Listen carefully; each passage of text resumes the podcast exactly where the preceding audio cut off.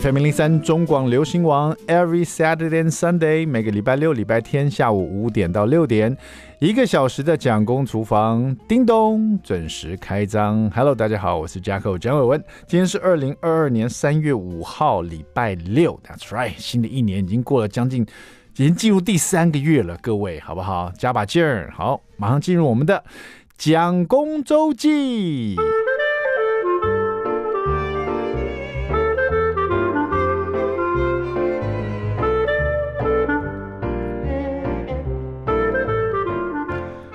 有没有觉得这个学英文呢是蛮辛苦的一件事情？现在其实普遍来说，我发现很多小朋友其实英文能力都蛮强的哈。就算是小小小朋友，就是像我小朋友是八岁九岁这种的，呃，都会一些简单的英文单字啦，或是你跟他讲一些绘画，简单的绘画，他都会应对这样子。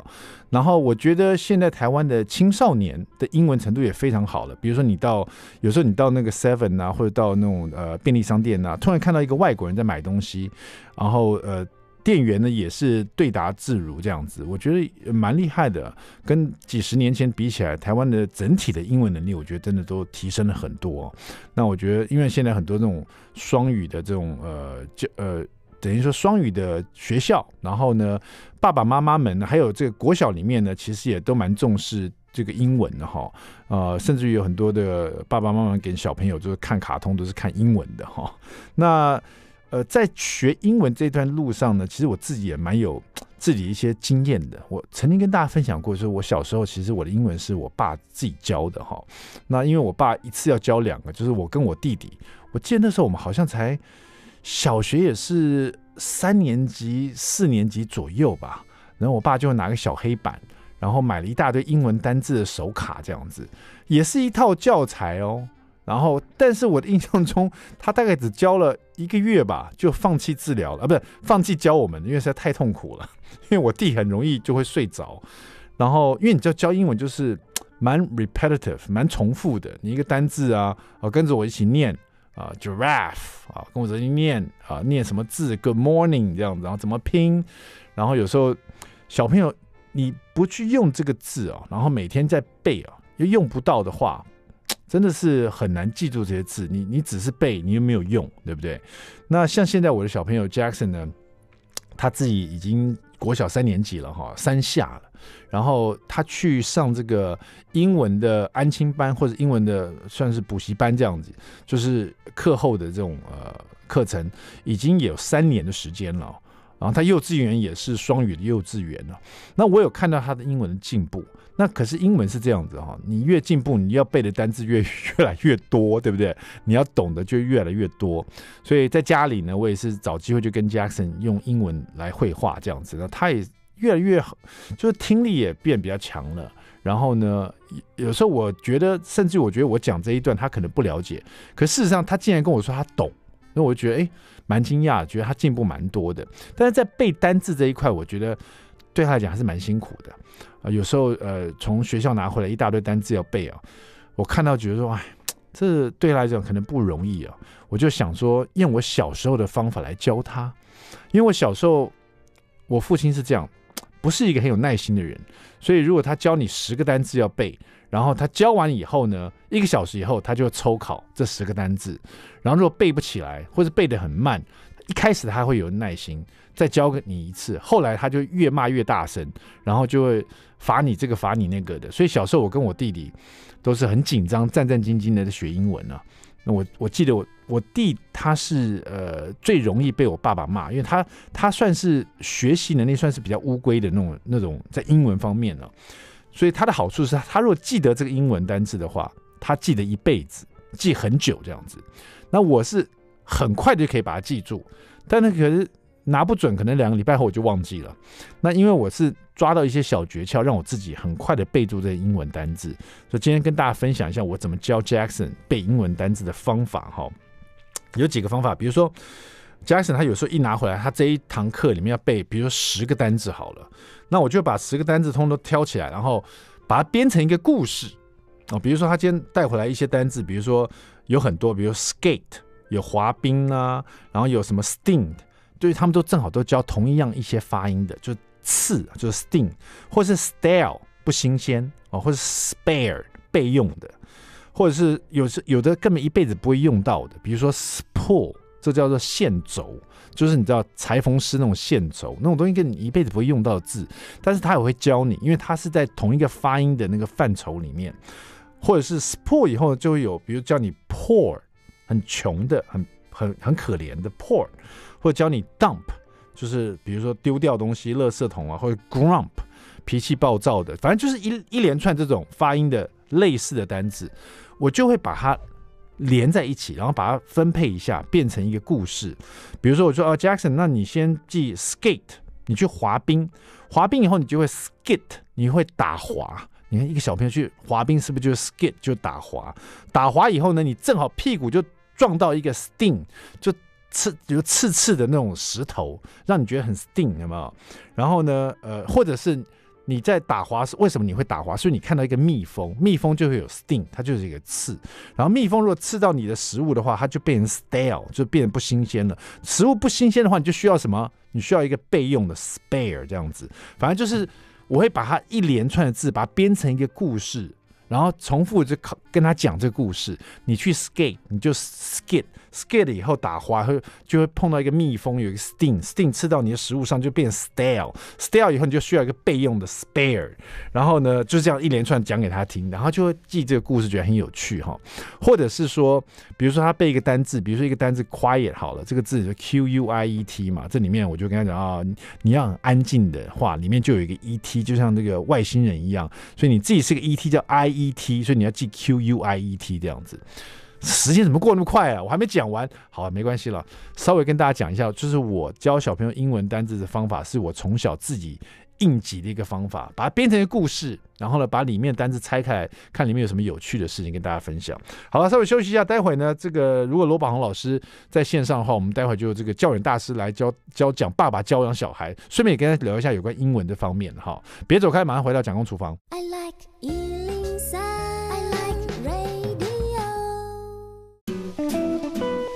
FM 零零三中广流行王，蒋公厨房，We're back，我们回来了，我是 jack 蒋伟文。第二段第一个单元，蒋公来说菜。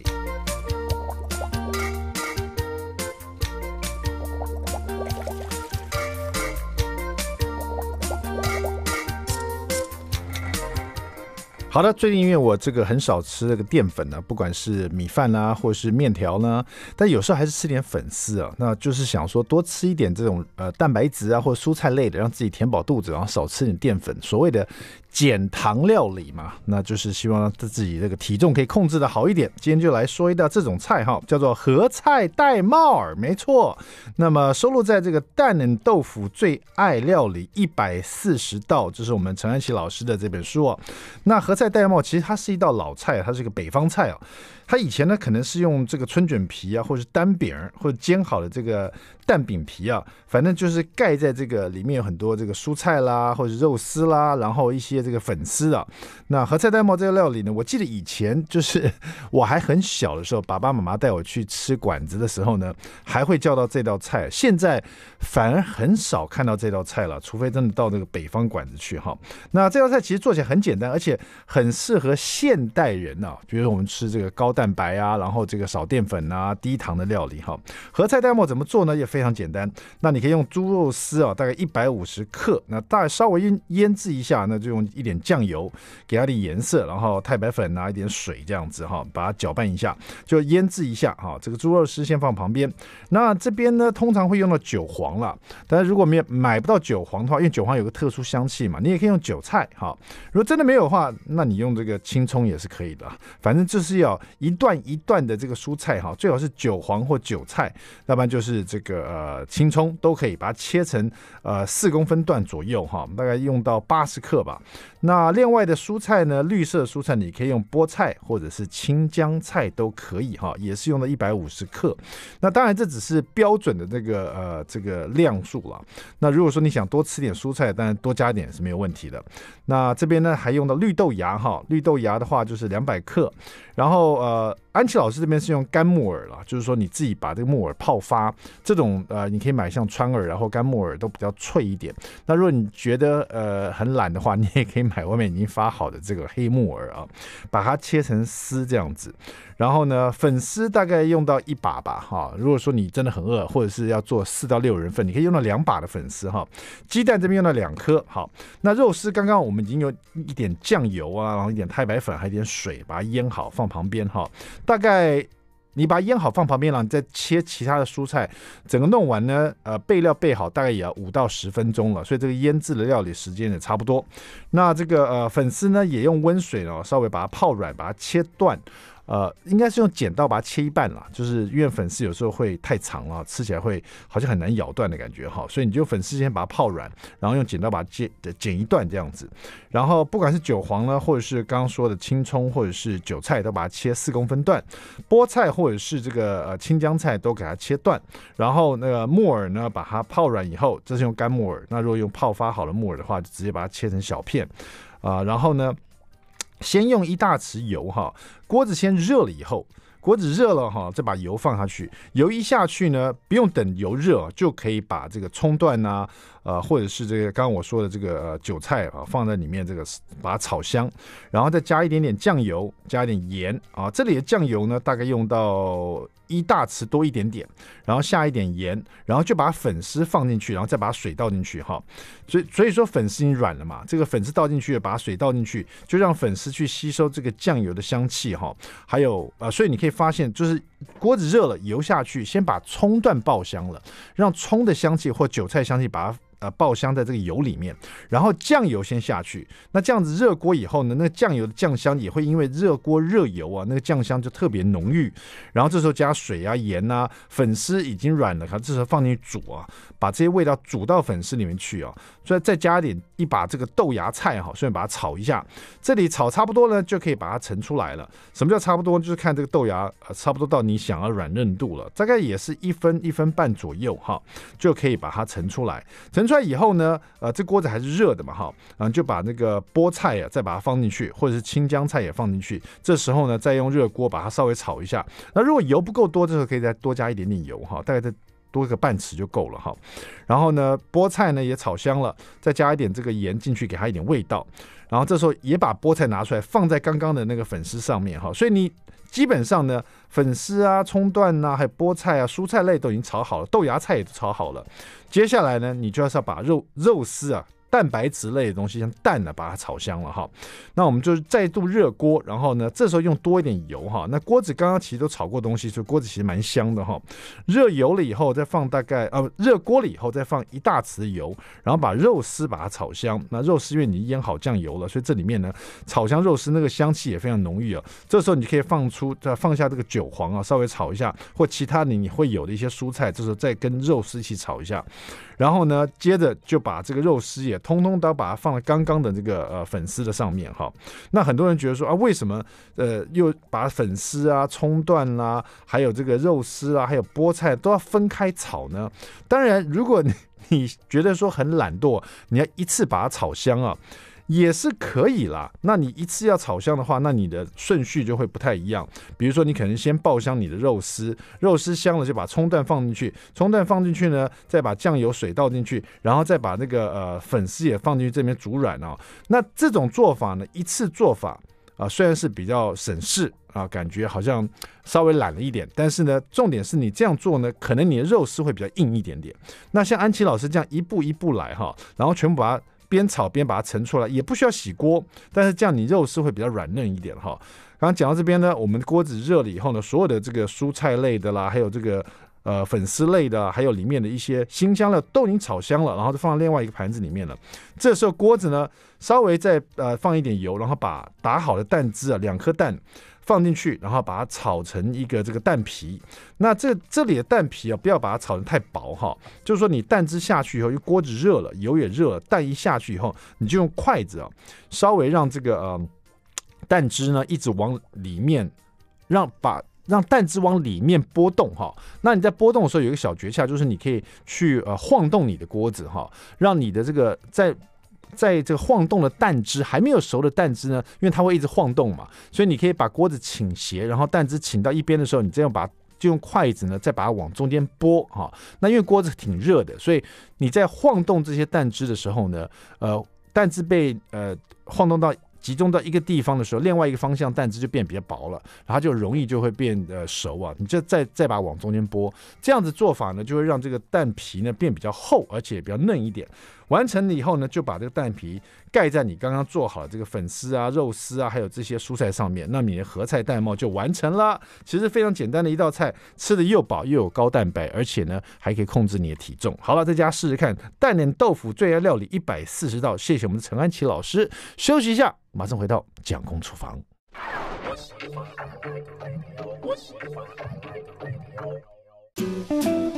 FM 零零三中广流行王蒋公厨房，我们回来了。今天厨房里呢，就来到了蒋爸爸教小孩之教养大师来解惑。今天特别连线到我们的新竹的罗宝红老师，Henry Low，宝红老师你好，Hello，Jacko 好，各位观听众朋友大家好，我是罗宝红。宝红老师，现在新竹是不是也是跟台北一样冷飕飕呢？对，今天但今天比较好一点，今天有太阳哎。那个台北还好吗？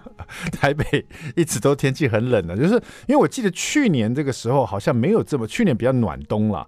今年感觉好像没有，今年好像比较普通的感觉哈，就是很冷。尤其是从上个礼拜五开始就冷的，哦天哪，冷的有怀疑人生的感觉，对不对哈？非常冷啊、欸！有的人会说，这个父母们呢，就是普通人啦，在这种冷飕飕的天气之下，就会变成说好像没什么活力哈。但是呢。嗯但是又有另外一种人呢、啊，就是在这个冷飕天气也是会被激发他的潜力啊。比如说爸爸妈妈们、啊，那你是哪一种？有时候比如说爸爸妈妈们看到小朋友的成绩单的时候，或者是考试考得很烂的时候，或者是老师啊。在爸爸妈妈的这个、嗯、呃这个家庭联络簿上面，如果写的说小朋友都不专心，或者小朋友呢学习能力很差，那这样子有时候爸爸妈妈就一把火上来，就算天气冷飕飕，也是会大吼大叫的感觉哈。呃，绝对会啊！我我昨天呢、啊，正好就看到宝红老师在自己的脸书上有直播有关这个虎爸吼妈，是不是？对，没错，没错，没错。这两个词合在一起还蛮特别。为什么是虎爸吼妈呢？这个也是台湾人一般人会叫那些凶巴巴的爸爸妈妈的一个叫法，就爸爸像老虎啊，妈妈就常常吼叫啊，吼骂。虎爸吼吗。对对对，虽然我自己啊是以。猫爸自居啊，就是我比较软趴趴的，就是我 我教育小孩啊，就是比较 比较不容易这个大吼大叫，或者甚至于比较容易原谅小朋友啊。那但是呢，也是有时候会突然之间变成三猫啊，就是大大声大叫这样子啊。小朋友有时候因为 Jackson 现在已经呃呃八岁了嘛，哈，呃跟你的儿子一样，所以说有时候你知道他已经都懂事了，可是有时候做事总是拖拖拉拉的，该做事。对不对？就该做去整理书包也好啊，对对对，该去把功课订正一下也好，他总是已经叫他去做了，对对对，他还在那看他的漫画书，还在那边拖拖拉拉玩他的玩具。哇，你有时候我真的吼叫很大声，就 Jackson，你知道叫到。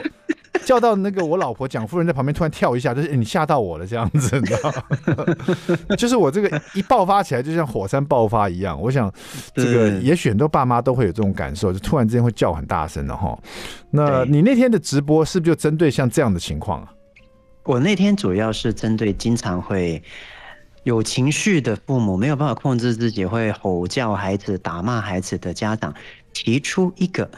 呃，真的能够帮助内心改善的方法，真的能帮助内心改善的方方法，我觉得这真的是，呃，嗯、其实我觉得蛮蛮重要的。然后这个重点是，有时候我们吼完了、叫完了，或者是我们凶完小孩了，我觉得不管是哪个爸妈，他心里总是有一点点的这种愧疚。一定会啊，或者是觉得说对自己反省，就是说，哎，我怎么把小孩教育成这样，我还要这样吼他、叫他、骂他，对不对？说的非常好，这个已经是一个就是比较懂得自省、比较懂得检讨自己的父母了。有些爸爸妈妈骂完了之后，就是觉得孩子该死，我也我也很烂，没有建设性。但是我我不知道会不会很多父母跟我一样啊，尤其是我自己啊，有时候吼完 Jackson 或教他功课的时候，我自己很不耐烦的时候，对，他越来越凶的时候，对。我结束以后，我第一个想到是我自己的爸爸，会不会这种感觉？就是我，我突然觉得我爸爸上身的感觉，甚至于我在骂小孩所用的语言呢、啊，就是会有特定的几个语言，比如说，比如我教他数学，他总是不会，我就会说，然后呢，结果呢，答案在哪里？你在看什么地方？那我在吼这些话的时候啊，哎、欸，我发现都是都是我爸，我爸都是用这些字，以前小时候这样教我的。对。然后对，基本上跟我爸一模一样，你知道吗？对，你知道吗？当遇到这样情形的时候，其实有很多家长都曾经跟我说，他们在骂完小孩的时候，都觉得当下很像 copy 了，复制了他父母以前对他的方式。所以，我想在那天的直播，我也有讲到，第一个，如果我们骂完孩子觉得愧疚、觉得自责，我们要怎么做呢？就是。静下心来，轻轻的告诉自己，哈，嗯，先跟自己说对不起。比如说，你骂完孩子，你要先跟 Jacko 说，Jacko，我要跟你说对不起，哦，因为我真的不是故意要生气的，嗯，你只是因为很爱你的孩子而已，但是你当下可能因为你生气了，所以你就做了这样的事情，嗯，你不是故意的，请你先跟自己说说，嗯，跟自己对不起。跟自己说对不起很重要。来，你想想看，Jacko，小时候我们自己，我们写数学，如果你在爸爸面前你不会啊，你做不好啊，你没有写写好啊，其实你不是故意的，你也希望爸爸能够开心，你也希望自己是好孩子。嗯。但是爸爸骂了你，那个时候你没有跟自己说对不起，爸爸也没有跟你说对不起，嗯，形成了一个心里面没有被没有被梳理的一件事情，你的当时的期待也没有被满足，所以你现在长大了。我们遇到同样的事件，最容易生气。嗯生气完了之后，我觉得比较好的做法是在你跟孩子说对不起之前，如果你会啊，最好的就是不管怎么样，生气完孩子先跟自己说对不起，老红我。要跟你说对不起，嗯，因为我刚生气了，我不是故意的。当你能够原谅了自己之后啊，你更能够去原谅孩子，因为既然你自己都不是故意了，你就能够知道孩子其实也不是故意。你能够原谅自己了，那你也比较能够原谅孩子了。哎，刚刚你一开始提出这个原谅自己、跟自己说对不起的时候，我甚至于在我内心呢、啊，我内心里有一点感觉说，这会不会有点多此一举啊？就是骂人的是我，我还要跟我自己说对不起。可是我听你这么一说，它的重点 key word 在于说，我们当骂完小孩，我们我们要去跟小孩说对不起的之前呢，我们如果先跟自己说对不起，先演练一次的话，先原谅自己，再去原谅小孩，哎，这也是一个不错的一个练习，一个步骤，对不对？其实不单只是一个很好的一个预言，而且还有的就是。其实我们在孩子写作业写不会写作的时候会生气，我们生气的真的不是那个当下不会写的孩子，我们生气的其实是内心里面小时候那个写不对被爸爸妈妈骂的自己啊。哎，这个是真的，因为我在我在看 Jackson，我会去回想我骂 Jackson 或者我很火的时候呢，对，大部分的时候我都是因为我看到了。这这个，就是我最讨厌，每个人讨厌小朋友的点不一样嘛。就是他如果说我问他什么问题，他都不回答，或者说他在发呆，我就想到我自己小时候被我爸骂的那个情况，对，我就火就来了。我说怎么你也这样子呢？你知道？对，可是真的真的不知道为什么，我就成为我小时候最怕的那个爸爸，你知道吗？对对，这个就是我们内心里面的冰山呢。小时候的自己不会。不会写，然后爸爸妈妈问我们问题，我们不会回答，结果被大人骂，我们就觉得那个那个这样的小时候自己是不被喜欢的，我们是讨厌他的。现在我们的孩子如果也这样，我们很自然就会讨厌他。所以就像我说的，其实我们讨厌的不是现前这个不知道怎么回答的孩子，我们在还在生气的是那个小时候我们答不对啊，没有被原谅、被讨厌的那个自己。呃，我觉得现现在在听这一段的听众朋友们，可以，如果是你也是爸爸妈妈，正好你的小朋友也是这个小学生啊，或是正在这个六呃六岁左右这样子，或者是呃也在受教育，然后也被你呃这个打打骂过哈，那你可以想一想，宝红老师讲的这一段话，是不是你看到这个小朋友，你你所生气的，会不会也是小时候的自己呢？会不会有这种感受哈？也许如果答案是是的话，那这一集真的很适合你来听哦。那我们现在呢讲到这边，大概知道这个方向。我们待会呢要问一下宝红老师，他那天直播的啊，他稍微的内容，还有就是因为宝红老师自己本身呢说的是亲子教养专家，也是英文老师哦。那我知道你的孩子也在你的英文课上面。呃，我不知道你是怎么教小朋友英文的。那我自己因为我刚刚还跟大家分享一下我教小朋友的这个英文的一个小小方法哈，也许我们来请教一下专业的英文老师他是怎么教的哈。稍微那个广告过后，马上回到蒋公厨房，别走开。I like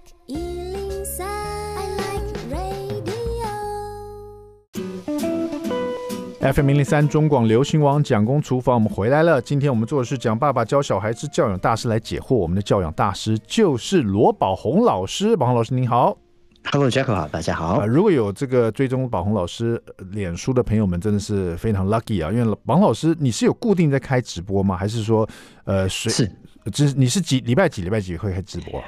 呃，我知道你是每个礼拜中午，我也是每个礼拜二，但是是晚上十点半，在罗宝红老师的粉专，我都有做直播。啊、是，那我是蒋公厨房，是我们是礼拜二在我的脸书上。中午的时候开直播做料理直播，那看完我的料理直播，那晚上就可以来看宝红老师的亲子教养直播了哈。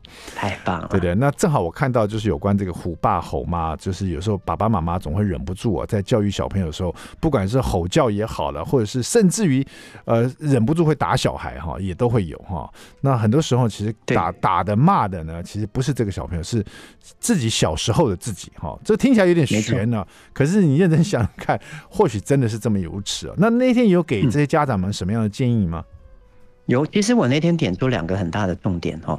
呃，第一个重点就是有很多爸爸妈妈，他们平常就是对孩子某些行为啊，特特别的一些事情，或者是整天他都会很生气孩子，打骂孩子，他们不喜欢这样。嗯，然后他们就来参加我的工作坊或者是讲座，哎。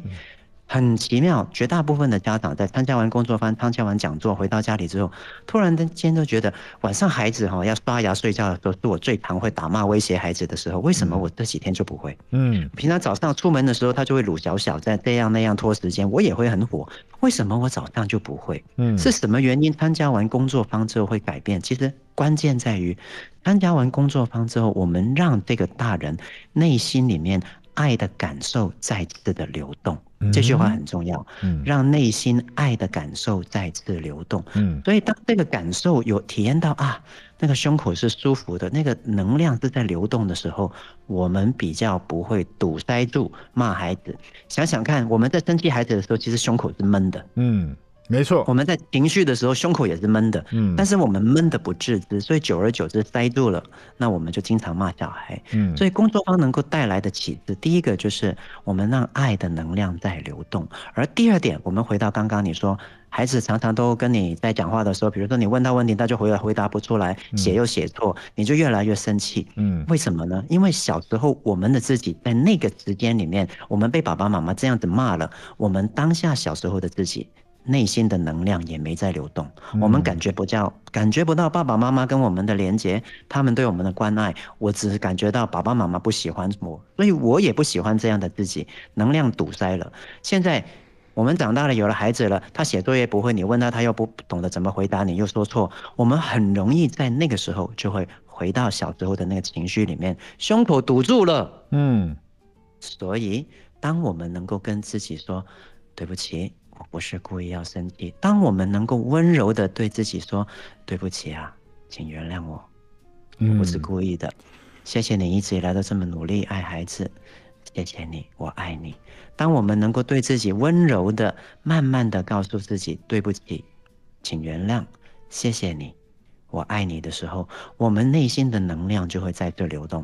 这个时候，我们就能够在安定、有爱的去教养孩子。这个是我那天讲的重点，所以生气孩子并不是孩子本身的问题，其实是他的问题，让我们触动了内心的冰山，而让我们有情绪。当我们内心能够再次流动了，这些问题就会渐渐解决了啊。对，另外一个方面来讲，其实我那天触动我自己内心的，还有一点就是，我突然想到小时候我自己多么渴望爸爸不要这么凶对我，你知道，就是说，对，就是说我我内心的 OS 想说。啊，我就是不会呀、啊！那爸爸你这么凶干嘛？你这么凶，我又很害怕，我又学不得好，你知道？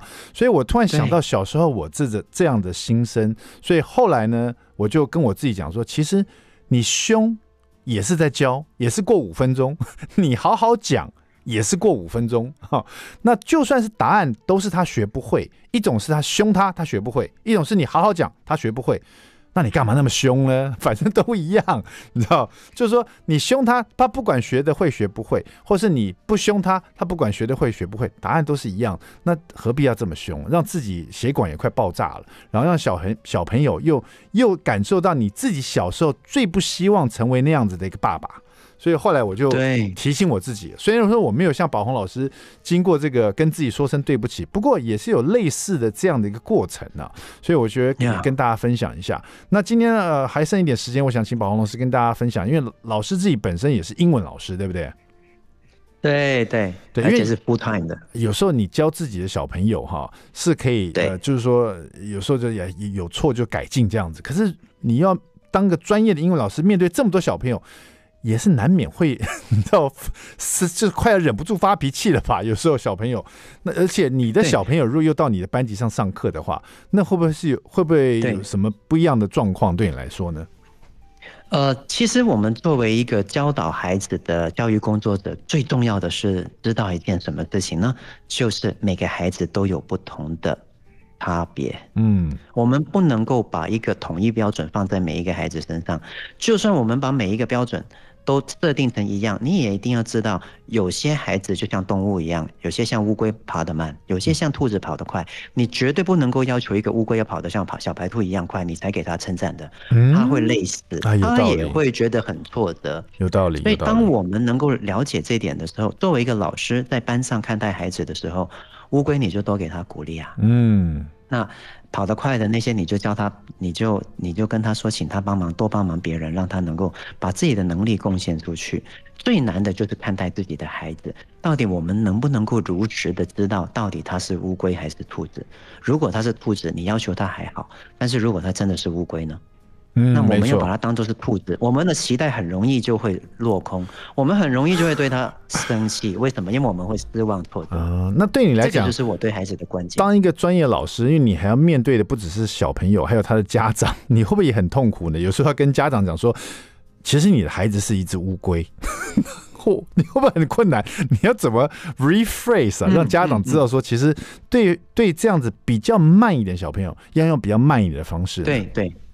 对，所以你也会跟他解释，就是我也会跟他解释。其实啊，很多父母他们不是不知道哦，我相信很多父母都知道自己孩子的料，只是他们还是不愿意把期待降低去去配合这个孩子。这是重点哦，期待降低。对对对对对，没错没错。当他们真的是如实能够知道我的孩子确实就是慢，那如果我放这么高的期待，我不单只害了孩子，我也不放不过自己，我们两个都痛苦啊。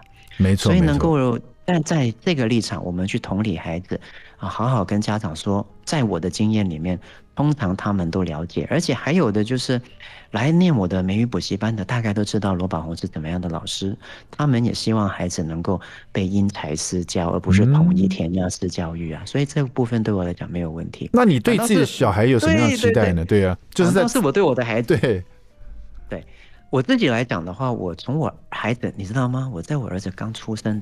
以前呢，我就跟自己说了，我就很了解这个龟兔赛跑的道理，所以我就我也跟曾经跟我太太说，我不会逼他，我不会去放太大的期待，因为我的孩子未必是小白兔。嗯，我觉得他像一只猫，可以跑得跑得蛮快的就好了，嗯不需要跑得非常快，像一只豹这样子。嗯，所以我对我的孩子学习，就算他是在我的教室哦，我对他的要求也只是八十五分到九十分就好。啊，OK，也因为这样。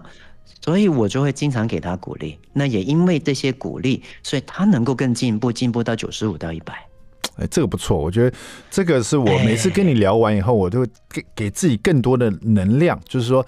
把这个能量再给小朋友，比如说鼓励他啦，啊，比较正面呐，甚至于去了解他的速度，我觉得这些都是很重要的。有时候我觉得这个讲爸爸就是这个呃教小孩子教养大师来解惑，根本就是我自己的一个呃心理智商，你知道吗？就是来疗愈自己的。对对对。待会广告回来呢，我跟我们的专业老师啊，罗宝红老师在英文方面呢，我也。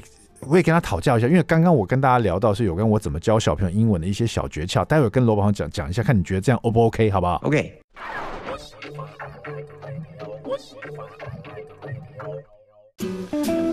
FM 零三中广流行网蒋公厨房，我们回来了。今天我要在关公面前耍大刀了，因为我们这个线上是我们的教养大师罗宝红老师，你好 啊，也是一个专业的 Hello, 大家好，好几十年的这种英文老师哈。宝红老师自己有一大群学生跟他学英文哈。那宝红老师，那我跟你讲一下，我教我小朋友英文是这样，因为小朋友不外乎就是英文单字要背嘛，对不对？很多回来一大堆单字要背，然后背不起来干嘛的，或者是呃，就是说发音的方面了。那呃，我自己呢，像他去这个英文的补习班回来以后呢，他就很多单词要背，那很多时候背不起来，所以我就小时候被我爸骂怕了。所以我小时候有一个很有创意的方法，我去看，打比方说啊，我刚刚有讲过，比如说有一个英文单字叫做 quiet，安静的。嗯，我举这个单字的例子嗯嗯给你听。quiet 有时候就是很多人都不会拼了，Q U I E T 嘛，对不对？那小朋友当然是学发音没错，可是 quiet 这个字就是对他们来讲有点难记啊。我就跟他讲说，Jackson 啊，你看你你记得我们有看那个 E T 那个电影，E T 是不是他用一个布盖住自己，然后不不想被人家发现自己是外星人，所以他要怎么样？他要很 quiet，要很安静嘛，对不对？所以呢，你当一个 E T 的话，你是 I E T。I 就是我自己嘛，I I I'm I'm a E T I E T 在这个字里面，那 quiet 就是 Q U 什么 I E T，因为你要当个 E T，你要把自己盖住，你要很 quiet，不要人家发现你是外星人。所以 quiet 里面有一个什么？他说 I E T，对你就是一个 E T，、uh, 所以前面是因为 Q U 它比较好记嘛，所以他就一直记得 Q U I E T，我是个 E T 这样，你知道吗？那很多的很，很多单字我都去发掘里面的一些，比如说 television。他觉得这个字很长，我说那你要分开背。Teller 你会记了，因为 Teller 很容易记嘛，T E L E 他都记得住。他记不住的是 Vision，他觉得这个 Vision 很难背。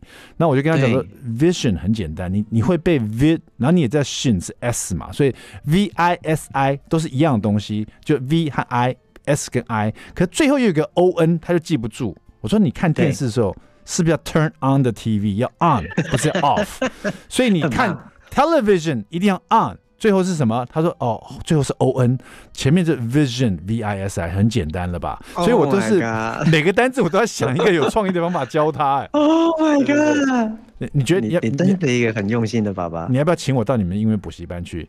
来，我觉得要对一天英文老师这样。Yeah, yeah, well, I'm gonna pay you a lot。